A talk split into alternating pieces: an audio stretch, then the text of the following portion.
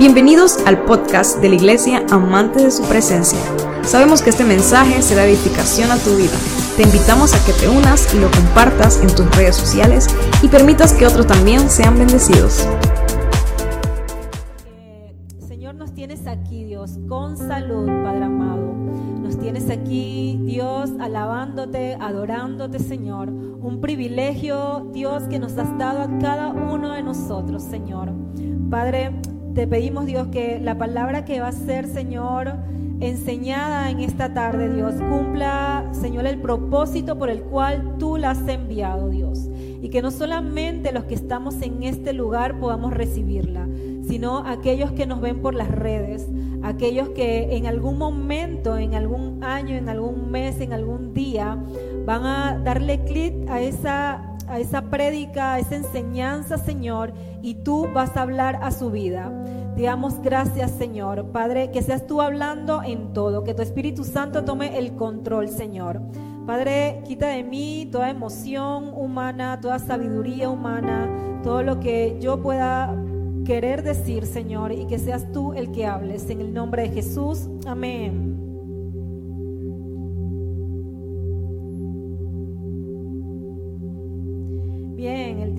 La palabra de hoy se llama Volviendo a casa.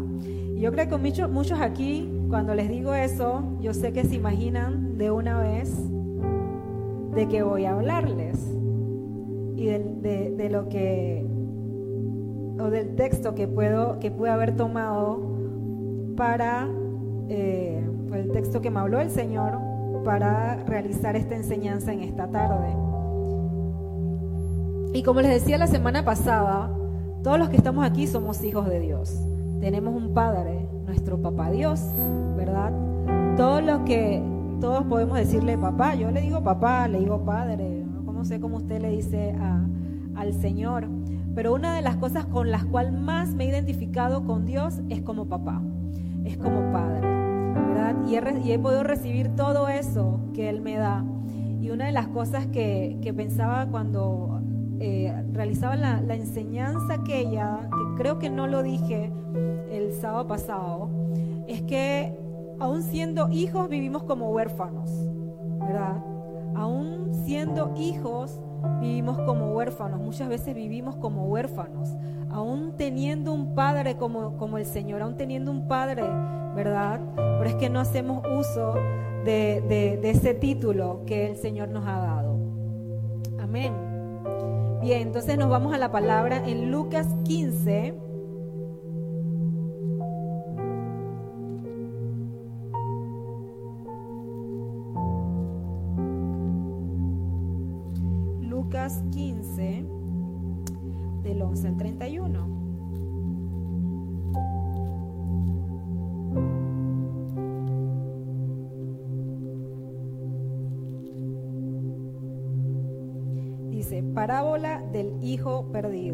Hijo pródigo. Para ilustrar mejor esa enseñanza, Jesús les contó la siguiente historia. Un hombre tenía dos hijos. El hijo menor le dijo al padre, quiero la parte de mi herencia ahora, antes de que mueras. Entonces el padre accedió a dividir sus bienes entre sus dos hijos. Pocos días después, el hijo menor empacó sus pertenencias y se mudó a una tierra distante donde derrochó todo su dinero en una vida desenfrenada. Al mismo tiempo que se le acabó el dinero, hubo una gran hambruna en todo el país y él comenzó a morirse de hambre. convenció a un agricultor local de que lo contratara y el hombre lo envió al campo para que diera de comer a sus cerdos. El joven llegó a tener tanta hambre que hasta los las algarrobas con las que alimentaban a los cerdos le parecían buenas para comer, pero nadie le dio nada. Cuando finalmente entró en razón, se dijo a sí mismo, en casa hasta los jornaleros tienen comida de sobra, y aquí estoy yo muriéndome de hambre. Volveré a casa de mi padre y le diré, Padre, he pecado contra el cielo y contra ti. Ya no soy digno de que me llamen tu hijo.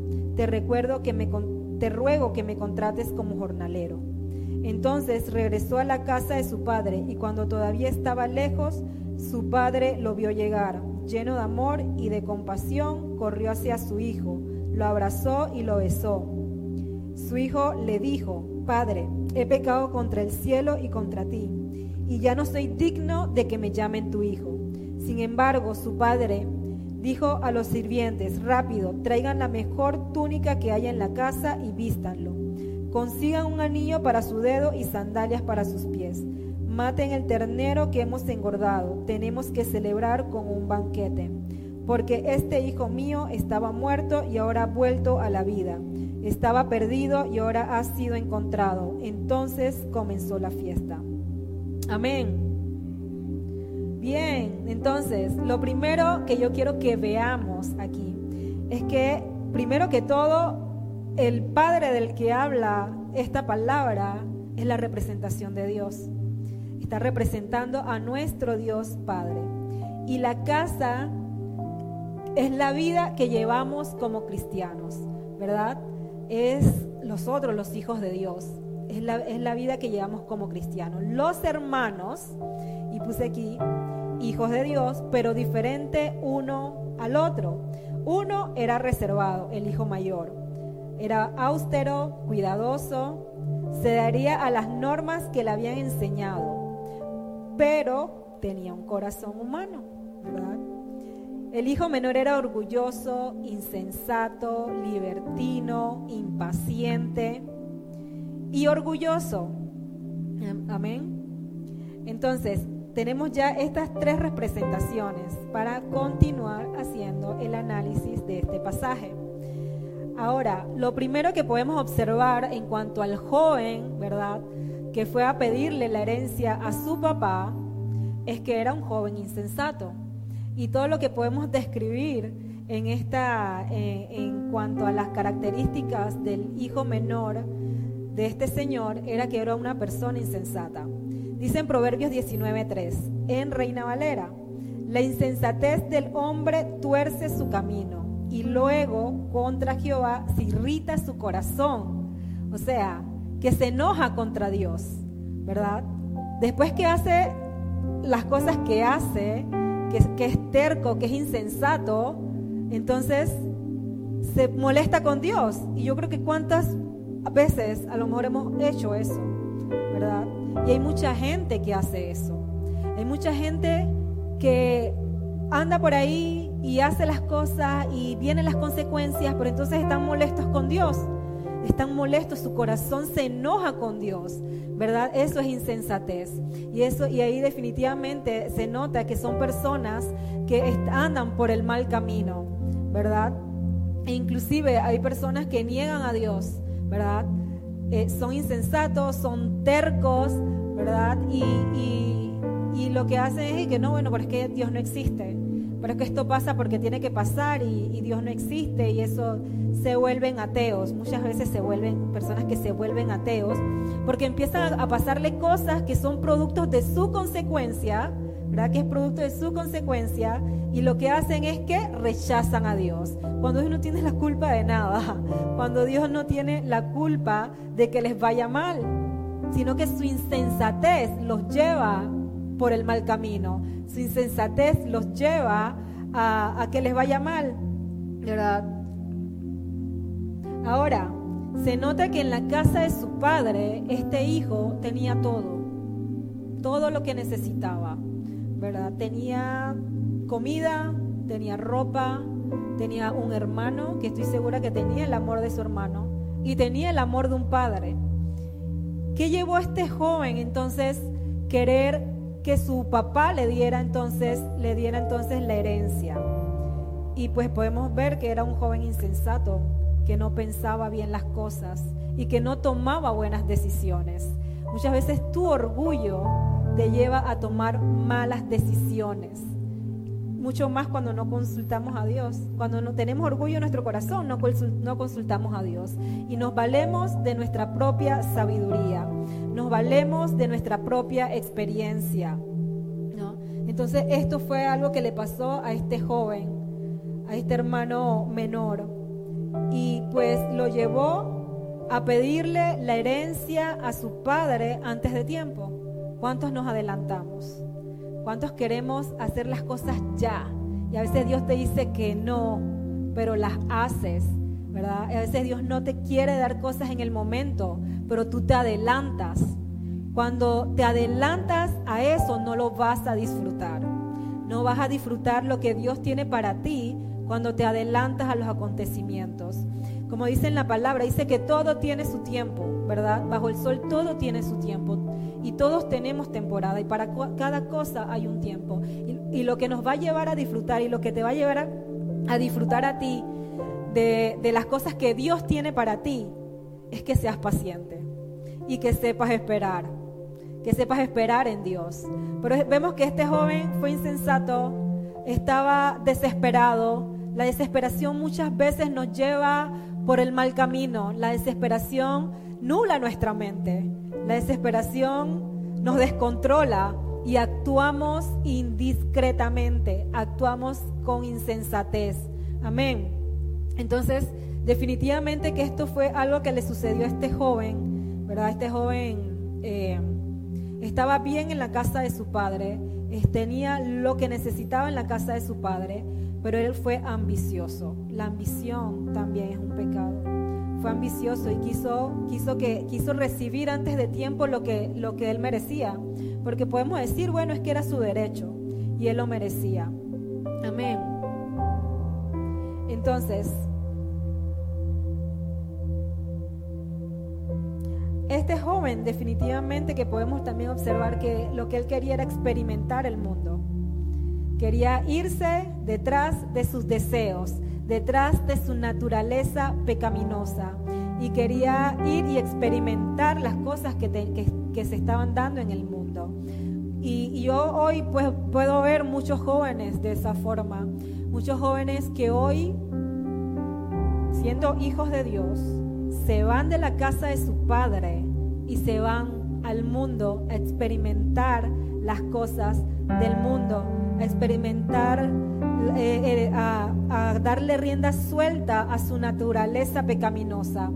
Amén. Y pues dice en Marcos 8:36, ¿qué beneficio obtienes si ganas el mundo entero, pero pierdes tu propia alma? Van detrás de las cosas de este mundo, van detrás de, de sus deseos, de sus anhelos, de sus sueños, pero de sus sueños, de sus anhelos no del sueño de Dios, no del sueño del Padre, no de lo que Dios quiere o que lo que Dios tenga para cada uno de ustedes. Se van detrás de sus deseos, detrás de sus sueños, detrás de sus anhelos. Entonces, a veces, ¿de qué vale ir detrás de todas esas cosas si eso nos va a llevar a perder nuestra alma? Si eso nos va a llevar a perder lo que Dios tiene para nosotros, lo que Dios ha destinado, ¿verdad? Desde antes que te formase en el vientre de tu madre, que había destinado ya para ti.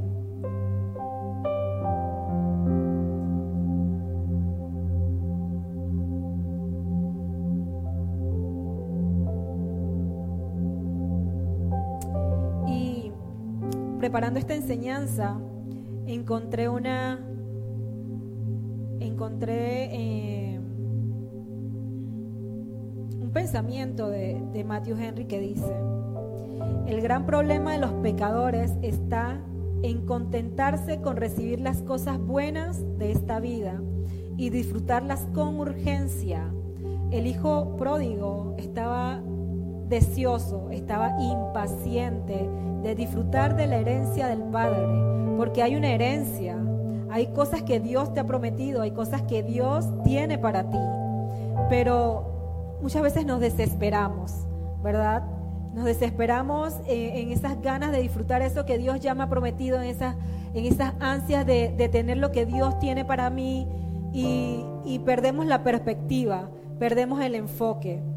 Dice, pues miran solo las cosas que pueden ver y codician satisfacerse al presente con, al presente con ellas, sin preocuparse de las cosas espirituales que pertenecen a la eterna felicidad.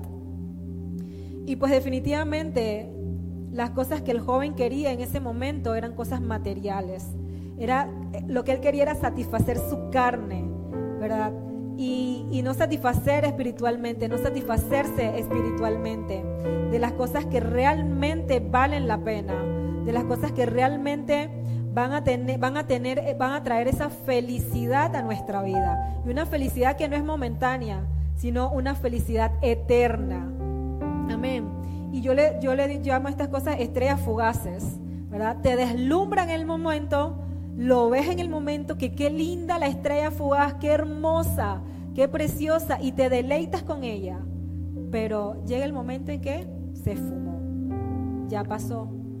¿Y qué pasa después de eso? Muchas veces vas a tener vacíos en tu corazón, porque no estás satisfaciendo tus deseos espirituales, sino que estás satisfaciendo tus deseos de la carne.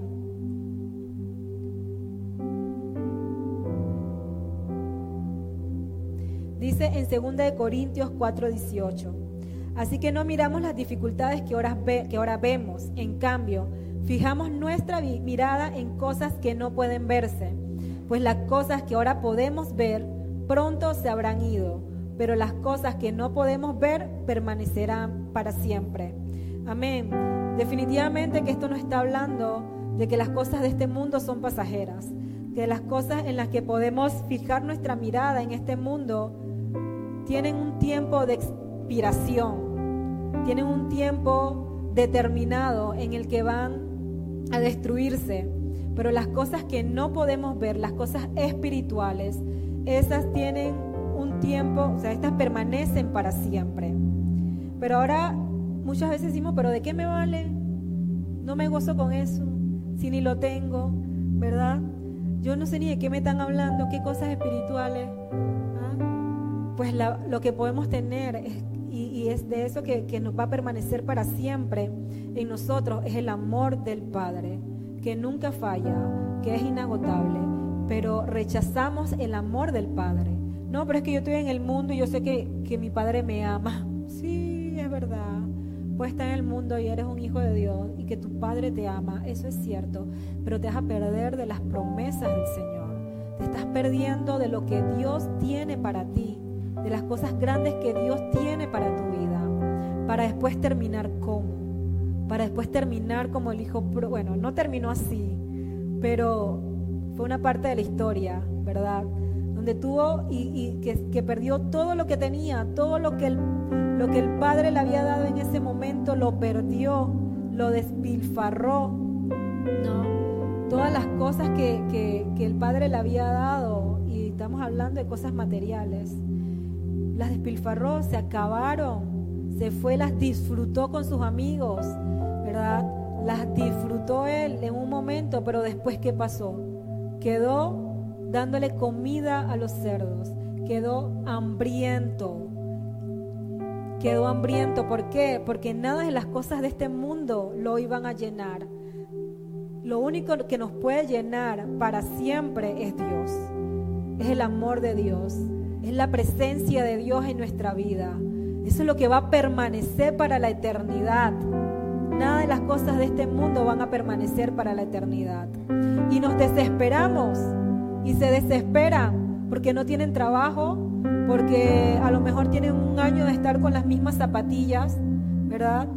Porque a lo mejor están comiendo de repente no lo que quisieran comer, pero lo que tienen en el momento y que tienen que ser agradecidos con lo que tienen, ¿verdad? Y se desesperan. Y en esa desesperación quitan su mirada de Jesús quitan su mirada de las cosas eternas, quitan su mirada de lo que Dios realmente tiene para ustedes. ¿Verdad? Es que no tengo novio. Es que no tengo novia. Estoy desesperado porque no, si Dios no te lo ha dado en el momento es porque no lo necesitas. Porque no, está, no ha llegado el momento para eso. Pero si tú te adelantas a esas cosas, eso no va a ser de bendición para tu vida. Tú te adelantas solamente porque es tu deseo, porque es lo que quieres tener en el momento, no lo vas a disfrutar y no va a ser de bendición. No va a ser de bendición. ¿Y qué va a pasar? Te vas a alejar. Vas a quitar la mirada del Señor. Vas a irte de la presencia de Dios, porque no es que Dios quiera irse de ti y de, y de poder estar contigo, no, es que tú te alejas. Entonces muchas veces le echamos la culpa a Dios porque Dios no me dio. Porque yo quería esto, pero Dios no me lo dio. Porque yo quería esto, pero no llegaba el momento y llegaba el tiempo y, Dios no me lo había dado y, y pues yo tuve que hacer lo que tenía que hacer y punto. Pero no, no funciona así. Yo creo que lo que Dios quiere es que tú permanezcas a pesar de la situación, a pesar de las circunstancias, a pesar de que un día no tienes para comer, a pesar de que un día tengas hambre, Amén. A pesar de que se te rompan las zapatillas, a pesar de que no llegue lo que tanto estás esperando, pero es porque tienes que ser entendido de que si no lo tienes es porque no lo necesitas en el momento, porque Dios quiere formar algo en ti, porque Dios quiere que tú lo ames a pesar de las cosas, a pesar de que Él no te da a lo mejor la zapatilla de último modelo, el pantalón de moda, el carro de último modelo, ¿verdad? Es que Dios quiere que tú permanezcas y que tú no fijes tu mirada en las cosas de este mundo, sino que fijes tu mirada en Él, en lo que realmente vale la pena, en lo que realmente va a durar para la eternidad. Amén. Y eso es lo que, y eso es lo que Dios desea. Eso es lo que Dios anhela en su corazón. Que no estés fijando tu mirada en las cosas de este mundo, sino que te fijes, que fijes tu mirada, a pesar de la aflicción, a pesar de la enfermedad, a pesar del dolor, a pesar de la tristeza, tú sigas adelante, tú sigas avanzando y permanezcas firme. Y permanezcas firme porque fue el ejemplo que nos dio Jesús. A pesar de lo que estaba pasando, a pesar de haber sentido tristeza, a pesar de haber llorado, a pesar de haberse sentido solo, porque se sintió solo. Él siguió y él continuó y él murió en la cruz y cumplió su propósito. Y lo hizo por amor. Y por amor a nosotros, por amor al Padre, por ser obediente al Padre. Seamos obedientes a nuestro Padre a pesar de cualquier cosa. A pesar de que en el momento no entendamos si Dios nos pone y nos pasa por una prueba. Va a, haber, momentos que no lo vamos a entender y no vamos a saber por qué. ¿Por qué nos está pasando si yo soy fiel? ¿Por qué nos está pasando esto si yo si yo amo a Dios? Pero Dios que conoce todas las cosas, que es omnisciente, que sabe todo lo de nosotros, sabe cómo pensamos, si Él nos creó a cada uno de nosotros, Él sabe por qué lo permite. Él sabe por qué permite situaciones en nuestra vida. Y bueno, a lo mejor el joven en, este, en ese momento, este joven, el hijo pródigo, a lo mejor estaba cansado de sus papás. puede ser un motivo por el cual se fue de la casa. A lo mejor estaba cansado de la disciplina, ¿verdad? A lo mejor estaba cansado de las reglas. Estaba cansado de, que su papá estuviera ahí siempre dando, ¿verdad? ¿Cuántos, ¿Cuántos de los hijos que están aquí tienen papá que son como así como militares. Ninguno. Gloria a Dios. Mira, yo sí tuve un papá de verdad que era como militar. Bueno, mi mamá le decía a él que él era como Noriega, como dictador. Es decir, se hace lo que yo digo. y se hace lo que yo digo. Y había que obedecerle. Porque era nuestro padre. Y Dios nos manda. En ese momento yo no lo sabía, que había que honrar a padre y a madre. Yo sabía que él era mi papá, que era mi progenitor, ¿verdad? Que era el proveedor, porque vemos a nuestro papá así, que él era, era nuestro proveedor. Y pues yo, ¿qué tenía que hacer? Obedecerle. Yo soy una niña, tengo que obedecerle. Amén. Y, pero sí, a veces nos molesta cuando papá nos empieza a decir, eso no lo haga, eso está mal, por ahí no es, es por acá, que no haga eso. Y a veces cuando le preguntamos, pero ¿por qué? Porque yo digo, entonces ahí está la respuesta, ¿verdad? Que, que no, pero es que no me gusta que me digas porque yo digo. Él me tiene que explicar por qué. ¿no? Y a veces como hijos hacemos eso. Pero es que tú no lo tienes que entender. Tienes que obedecer solamente. No hay que entender. Ese es tu papá, es tu mamá. Tienes que honrarlo.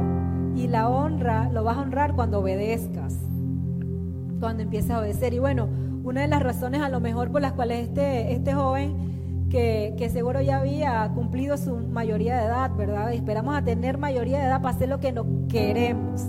Esperamos a tener mayoría de edad para hacer lo que nos gusta. ¿Ah? Ah, no, pero me imagino que el papá le dijo, tú estás bajo mi techo, así que tú haces lo que yo digo. Pero como él no quería hacer lo que el papá decía, entonces él agarró sus cosas, le dijo al, al, papá, no, dame mi herencia y yo me voy. ¿Eso qué fue? Rebeldía. La rebeldía trae consecuencias, jóvenes. La rebeldía trae consecuencias. Y por más bonito que se viera, ah, ya yo, ya yo soy independiente, ya yo puedo hacer lo que yo quiera, tengo plata, tengo bienes, tengo esto, tengo lo otro. Ah, el final es de muerte, porque estás deshonrando a tus padres, estás deshonrando al que te dio la vida. Ahora, y él estaba más preocupado por lo que podía decir su papá en ese momento, por las reglas que, le estaban, que le está imponiendo su papá. Y él me imagino dijo, bueno, yo me voy de aquí porque así mi papá no me tiene que estar diciendo, voy a hacer lo que me da la gana, mi papá no me va a estar mirando lo que yo estoy haciendo, pero se le olvidaba que Dios es omnisciente y que Dios es omnipresente y está en todos lados, ¿verdad? En todos lados está Dios. Yo recuerdo cuando estaba chica y mi mamá me decía, no diga mentira, no haga esto, porque Dios la está viendo y aunque yo no la mire, Dios la está viendo. Y eso, créanme, que eso me quedó en la mente. Y yo, sinceramente, no hice más de tres o cuatro cosas porque me acordaba de eso. Me acordaba de eso que me decía mi mamá. Y yo dije, no, hombre, que va, Dios me está mirando. Pero a este hijo se le había olvidado.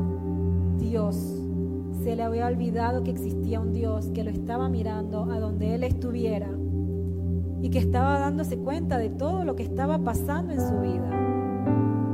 Y a veces se nos olvida eso, se nos olvida que Dios está presente en nuestra vida.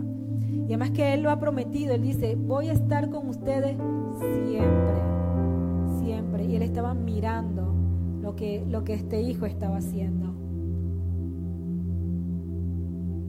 Y pues estaba confiando en su propia prudencia y no en los consejos de su padre fue orgulloso porque pensó en que se las sabía todas, ¿verdad? Yo me las sé todas, entonces ya con esto yo resuelvo. Y a veces somos así. Pensamos que cuando ya tenemos nuestra mayoría de edad, ya no las sabemos todas, ya yo tengo mi criterio. No me importa lo que dice mi papá, no me importa lo que dice mi mamá. Yo, yo, yo, yo puedo caminar sola, ¿verdad?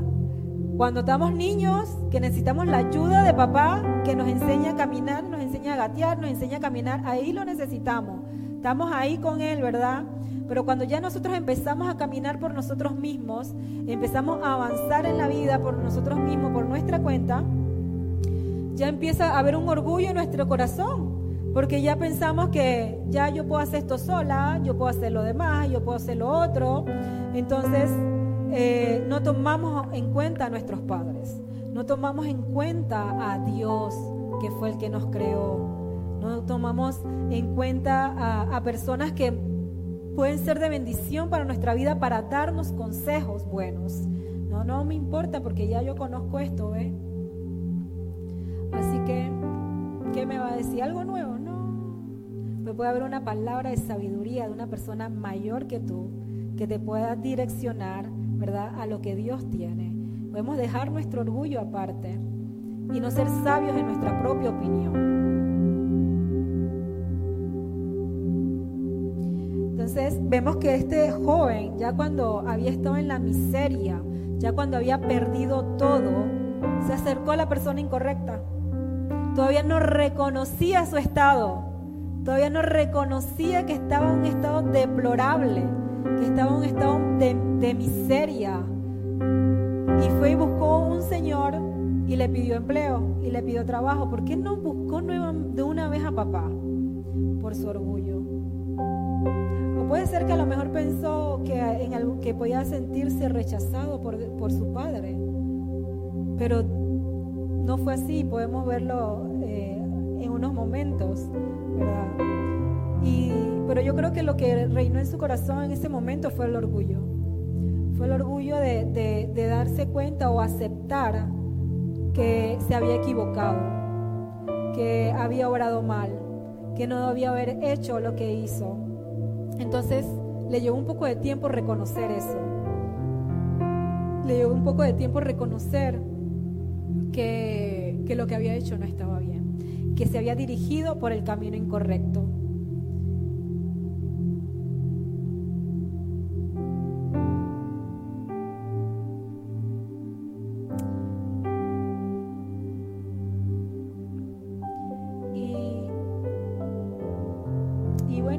perdido definitivamente todas las cosas buenas que tenía en la casa de su padre, todas las cosas que, que tenía en la casa de su padre que había despreciado.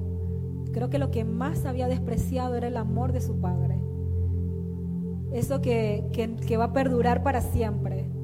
Eh, y prefirió las cosas materiales, pero había despreciado el amor de su papá. Y muchas y muchos hijos pródigos en este momento que han despreciado el amor del Padre y se han ido al mundo, se han ido al mundo. Y, nuestra oración debe ser para que ellos caigan en cuenta, como hizo este hijo, ¿verdad? Caigan en cuenta y vuelvan a la casa de su Padre. Que el Señor los traiga nuevamente, que el Señor ponga en ellos eso, eso, ese, eso de ese de reconocer su pecado, de reconocer que están mal.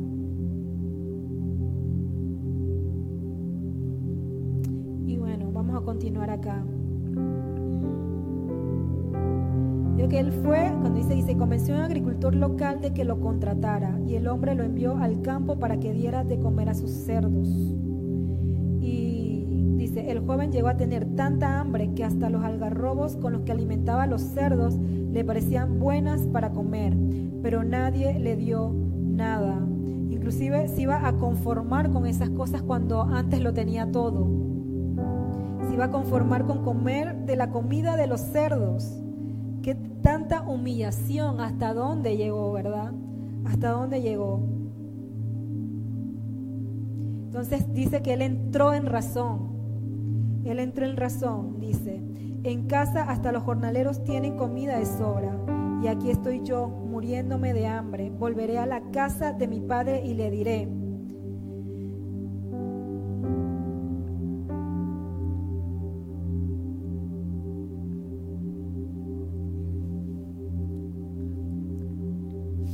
volveré a la casa de mi padre. Y le diré, Padre, He pecado contra el cielo y contra ti. Ya no soy digno de que me llamen tu hijo. Te recuerdo que me contrates como jornalero. Él tomó la decisión en ese momento cuando él entró en razón. Tomó la decisión de volver a la casa de su padre. Porque estoy segura que él sabía que contaba con el amor de su padre. Que contaba con ese amor que nunca falla y que es un amor inagotable y que aunque todas las otras cosas las haya despilfarrado, el amor del Padre seguía ahí. El amor de su Padre estaba intacto y estoy segura que eso se lo había demostrado su Padre. Amén. Que era, y por eso él, él tomó la decisión de regresar a la casa de su papá, a regresar a lo que él era, ¿verdad? A lo que él era, a que él era un hijo hijo de su padre.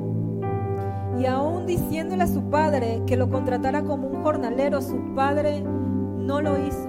Dice, dice que su padre le puso un anillo en el dedo, lo vistió con ropas nuevas y hizo una fiesta.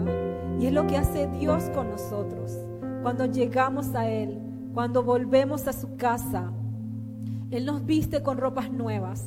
Aunque hayamos estado revolcándonos en el lodo, aunque hayamos estado con cerdos, aunque eh, hayamos estado pecando, fornicando, aunque hayas estado en prostitución, aunque hayas estado eh, en la drogadicción, incluso hayas estado eh, involucrado en ventas de droga, cualquier cosa en la que hayas estado.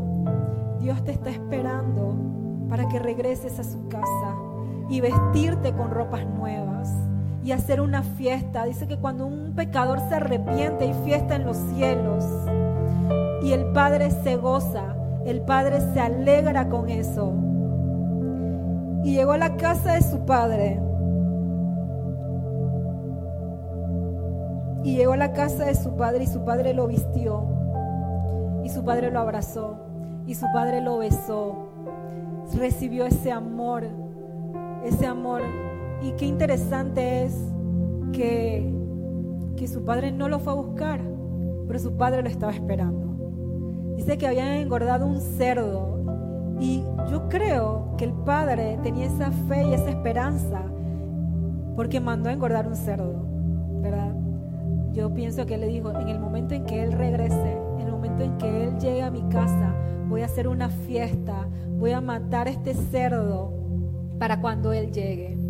Amén. Y es lo que yo creo que Dios está haciendo y lo que Dios hace, y es que Él nos espera, nos espera en casa, nos espera para que volvamos a su casa. Amén. Y hace fiesta, se alegra, se goza de que podamos eh, nuevamente llegar a nuestra condición de hijos, ¿verdad?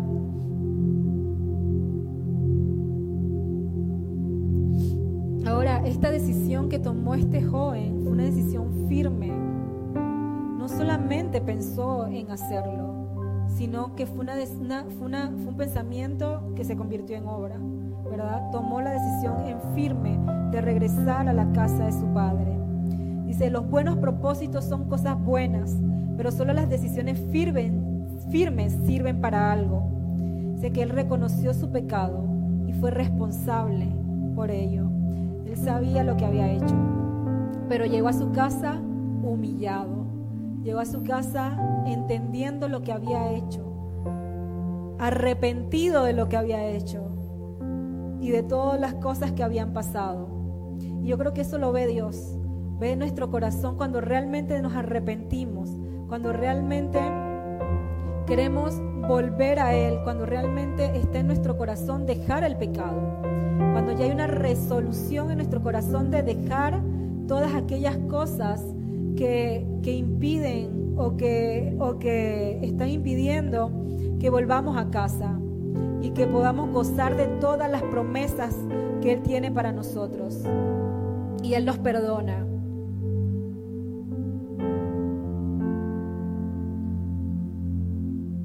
Y bueno, definitivamente yo creo que, que lo que Dios hace por cada uno de nosotros como Padre, porque Dios nos está esperando. Dios está, cuando nosotros pecamos, hacemos cosas que desagradan a Dios, que no le gustan al Señor, ¿verdad? En nuestra insensatez, en nuestra terquedad, porque a veces somos tercos, somos insensatos y hacemos cosas que a Dios no le gustan, que a Dios no le agradan. Y lo permite, así como el padre de este hijo lo permitió y le dijo, ¿tú quieres eso? Ok, yo te voy a dar eso. ¿Tú quieres que yo te la herencia? Yo te la voy a dar. Pero yo te voy a seguir esperando para perdonarte, para abrazarte, para gozarme contigo. Y yo estoy segura que el hijo sabía que, iba, que iban a haber consecuencias, ¿verdad? De, de las cosas que había hecho, de las cosas que habían pasado, ¿verdad? Pero yo creo que lo, más, lo que más valió para él fue el amor del Padre. Ese recibimiento que Dios le dio, ese perdón del Padre en ese momento en que él llegó. Entonces, cuando por alguna u otra cosa le fallemos a Dios, eh, por ser insensatos, por ser irresponsables, por a veces tomar decisiones que, que nos llevan por mal camino, recordemos que tenemos una casa, recordemos que tenemos un Padre amoroso que nos va a estar esperando, que nos va a perdonar. Pero eso sí, tenemos que arrepentirnos de verdad, arrepentirnos de corazón y tomar la decisión de regresar nuevamente a nuestra casa, de regresar nuevamente al Padre. Ahora, él tenía un hijo, otro hijo, que era diferente a su hermano, ¿verdad? Y yo creo que en esta familia hay muchos así, que siguen las, reglas, que siguen eh, los parámetros, los parámetros de Dios, lo que el Padre quiere que hagamos. Pero no olvidarnos de que podemos fallar, de que en algún momento podemos fallar. ¿Por qué? Porque este joven, cuando, cuando el hermano regresó y el padre le, lo recibió con amor, ¿no le gustó? Se enojó porque le dijo, pero ¿por qué haces una fiesta para recibirlo si él se quiso ir? Y yo que estoy aquí, no me das nada. O sea, no me das esa fiesta, no me haces esa fiesta. A veces pecamos con el corazón, ¿verdad? A veces estamos aquí adentro y también pecamos. Y, nuestro corazón, tenemos que tener en cuenta que nuestro corazón es engañoso, que, a lo mejor esas cosas también van a pasar, y, pero tratemos de no ser así como ese, como ese otro hermano. Tratemos de tener siempre un corazón limpio y que si de repente eso pasa, que puede pasar, ir delante de Dios, arrepentirnos y pedirle que limpie nuestro corazón que limpie, que limpie y quite eso que, que no le agrada, que no le gusta, porque el hecho de que estemos aquí, de que le sirvamos a Dios, de que, de que querramos agradar al Señor, el enemigo anda como león rugiente buscando a quien devorar. Así que tenemos que cuidarnos, tenemos que cuidarnos y como hermanos tenemos que hacerlo y aceptar a aquellos que en algún momento se han ido, ¿verdad? Que en algún momento se han ido. Y yo creo, porque el Señor ha puesto en mi corazón, de que Él va a empezar a traer a los pródigos a su casa. Va a empezar a traer a aquellos que se han ido, sea por la razón que sea, no importa. Pero Él va a traer nuevamente a sus hijos. estamos orando para que Dios traiga ese arrepentimiento, traiga esa convicción a sus vidas, ¿verdad? De pecado, de juicio, y que ellos puedan regresar, que entiendan que tienen una casa, que entiendan que tienen un Padre que los perdona. Amén. Así que damos gracias al Señor porque Él es un Padre bueno. Gracias Dios porque eres un Padre amoroso, un Padre que recibe a sus hijos, un Padre que a pesar de que sus hijos han sido infieles, de que sus hijos...